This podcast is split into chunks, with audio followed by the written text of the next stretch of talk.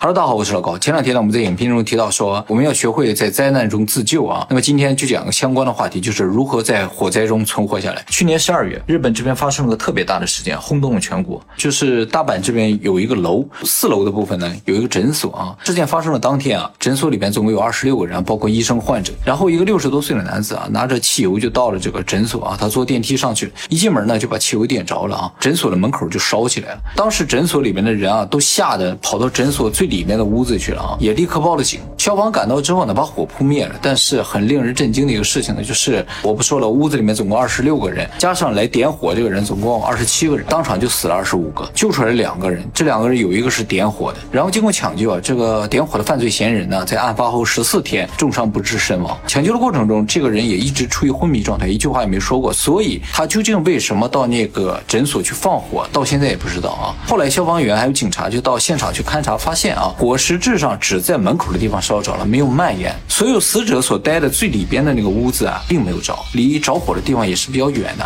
所以实质上这二十六个人呢，并不是被火烧死的，而是一氧化碳中毒而死。其实类似的案件呢，日本三年前也发生过一起，震惊了全世界。喜欢动漫的人应该都知道啊，就是著名的京都动画纵火案。二零一九年七月份呢，日本京都有一个男子提着汽油桶，就把这个京都动画第一工作室一个三层的小楼的入口的地方点着了。结果三层楼里边总共六十九个工工作人员死了。三十六个，这三十六个人大部分还都死在三楼了，就是离着火的地方非常的远啊，也都是被烟熏死的。那么这些人在火灾发生之后究竟经历了什么？为什么那么多身强力壮的人没有能够从火灾中逃出来？今天我们就来讲讲，一旦发生火灾，我们会遇到哪些现实问题和如何去解决。首先，我们要明确一点，就是大部分火灾的死者其实都不是死于火烧，而是死于一氧化碳中毒。因为我们人啊，本能就会躲避火，它很热嘛，很烫啊，我们不会去靠近的。但是一氧化碳我们没有办法躲避，它是无色无味的啊，吸到体内我们自己都不知道。但是这个东西剧毒，通常我们吸入一氧化碳三十秒钟之后呢，就会出现头晕、头痛、恶心，甚至昏迷等症状。不过这个症状并不是说按顺序出现的，就是先头昏，再头痛，再恶心，最后昏迷，不是这样。有的人直接就昏迷的啊。所以在火灾中呢，躲避一氧化碳是至关重要的。不过我刚才也说了，它既然无色无味，我们怎么才能发现它呢？其实一氧化碳通常是和浓烟混合在一起的，就可以理解为烟在什么地方，一氧化碳就在什么地方。所以我们在火灾当中最重要的就是躲避烟，只要躲开烟，或者说少吸收烟的话，我们就有可能存活下来。那么要躲避烟的话，我们就对烟有一定的理解。大部分人应该知道烟是向上走的，但是大部分人应该不知道烟向上走会有多快啊？就说烟一旦着起来会多快的充满房间啊？烟的上升速度呢，通常是每秒钟三到五米。我们这个楼层啊，一层的高度大概不到三米，所以烟从地面飘到房顶，通常不需要一秒钟。那么它飘到房顶之后，就会向两侧延伸，最终呢充满整个房间，通常也就十几秒钟就充满了。当然烟不会只充满你的房间，它会顺着门缝啊，所有有空隙的地方再窜到其他房间，窜到走廊里面去，很快整个楼里面就充满了烟。所以一旦发生火灾啊，往楼上跑是错误的啊，大家不要往楼上跑，烟绝对比你跑得快啊。这也是为什么京都动漫纵火案大部分人是死在三楼的，不是他们跑得不够快，只是到三楼他就没有办法出去了，然后烟就直接到那个位置，他们很快就。在那被熏死了。好，那既然不能往上跑的话，你该往下跑嘛？也不是啊，你最先应该做到的事情就是找到逃生通道啊。如果你不知道逃生通道在什么地方的话，你就应该首先蹲下来。一氧化碳啊，它在烟里边也属于比较轻的，就是烟啊也分很多层，最上层是一氧化碳，所以你只要蹲下来的话，一氧化碳的浓度相对来说就会比较低一点。就能够保证你多活几分钟啊。那么还有一个非常重要的事情呢，就是如何在浓烟中找到出口。大部分人应该没有经历过火灾，所以不知道浓烟中人是无法睁开眼睛的啊。就算睁开了，你也是什么都看不见的。浓烟的能见度通常不超过一倍，也就是我们常说的伸手不见五指啊。那么看不见的情况下，或者无法睁开眼睛情况下，如何找到出口呢？其实是有一个方法的，就是靠摸。这个方法呢，也是消防员进行搜救的一个主要方法啊。消防员即使他有面罩，他也看不见。我刚才说了，浓烟的能见度不到一臂，所以他怎么能找到这个浓烟当中的幸存者？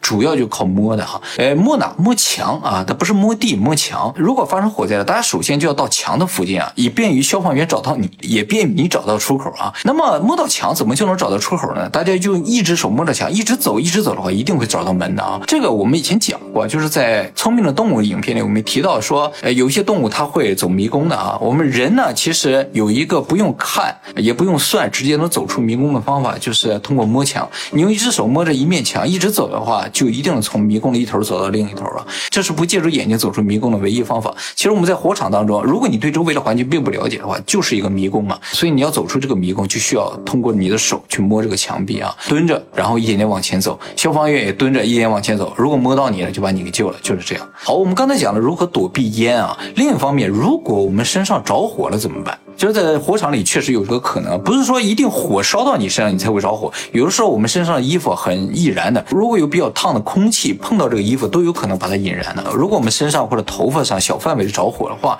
我们就把它扑灭就可以了。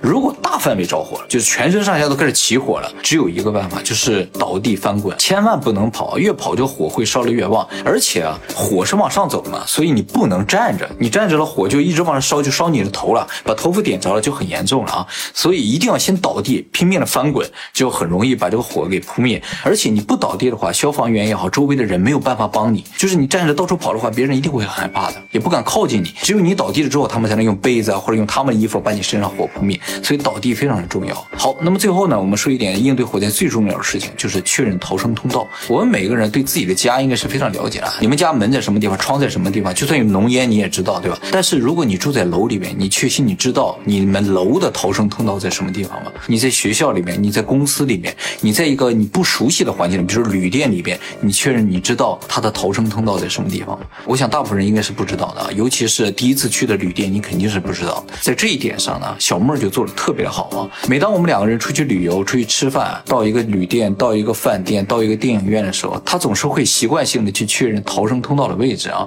这个动作，我想绝大部分人是不会做的啊，因为日本这边地震比较多，一旦地震的话，就有可能发生火灾啊，所以确认。逃生通道至关重要啊！我印象非常深刻的就是我们两个有一次去迪士尼的酒店啊，那个酒店非常的庞大，里边的路错综复杂的，就正常走都可能迷路的。那么小莫到了酒店房间之后呢，就从房间出发，从各个角度啊、各个方向去寻找到了这个逃生通道的位置，然后回来跟我说说，一旦晚上发生地震啊或者火灾的话，我们一出门就往左边走，然后在第一个路口往右转，往前走十米的话就会有个逃生通道啊。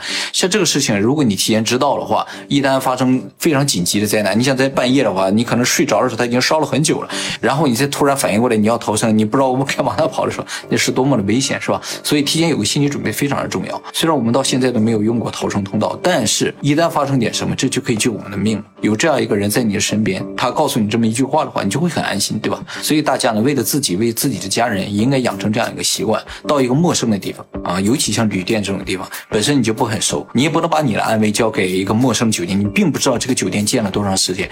像我最开始讲这个死了二十六个人的这个放火事件，为什么会产生这么严重的事故？后来调查就发现，这个楼特别的老啊，已经建了五十年了，一九七零年建，它是符合当时的防火标准，但是并不符合现在的防火标准啊。现在日本的防火标准是说，楼如果超过六层啊，就必须有两个逃生口，就是说一旦发生火灾了，那边着了，你可以往这边跑嘛，这边着了，你可以往另一边跑，但是这个楼只有一个逃生口，而这个逃生口被点着，结果所有人呢都被熏死在房间里了啊，就是这样一个惨剧。那么你住酒店或者你在公司里上班的话，你也不知道你这个楼建了多长时间，它是否符合现在的防火标准，是吧？它是否有两个以上的逃生通道？所以为了你自己的生命安全，你应该提前确认一下啊，你这个楼有什么样的安全隐患？一旦发生什么事情的话，你第一时间应该到哪里去，往什么地方跑？我们自己都不珍惜自己生命，如何去挽救他人，是吧？好，我们今天讲了一些火灾的常识啊，就说实话，这些都是常识，按理来说大家应该都知道，但是教育当中这个部分是比较少的，而且大家平时可能不太遇到，很快就忘记了。所以今天做这个影片呢。来提醒大家一下啊，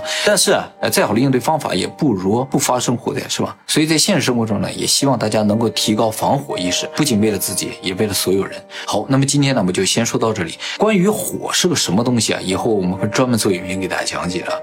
它是一个非常非常神奇的东西。下期影片见了，拜拜。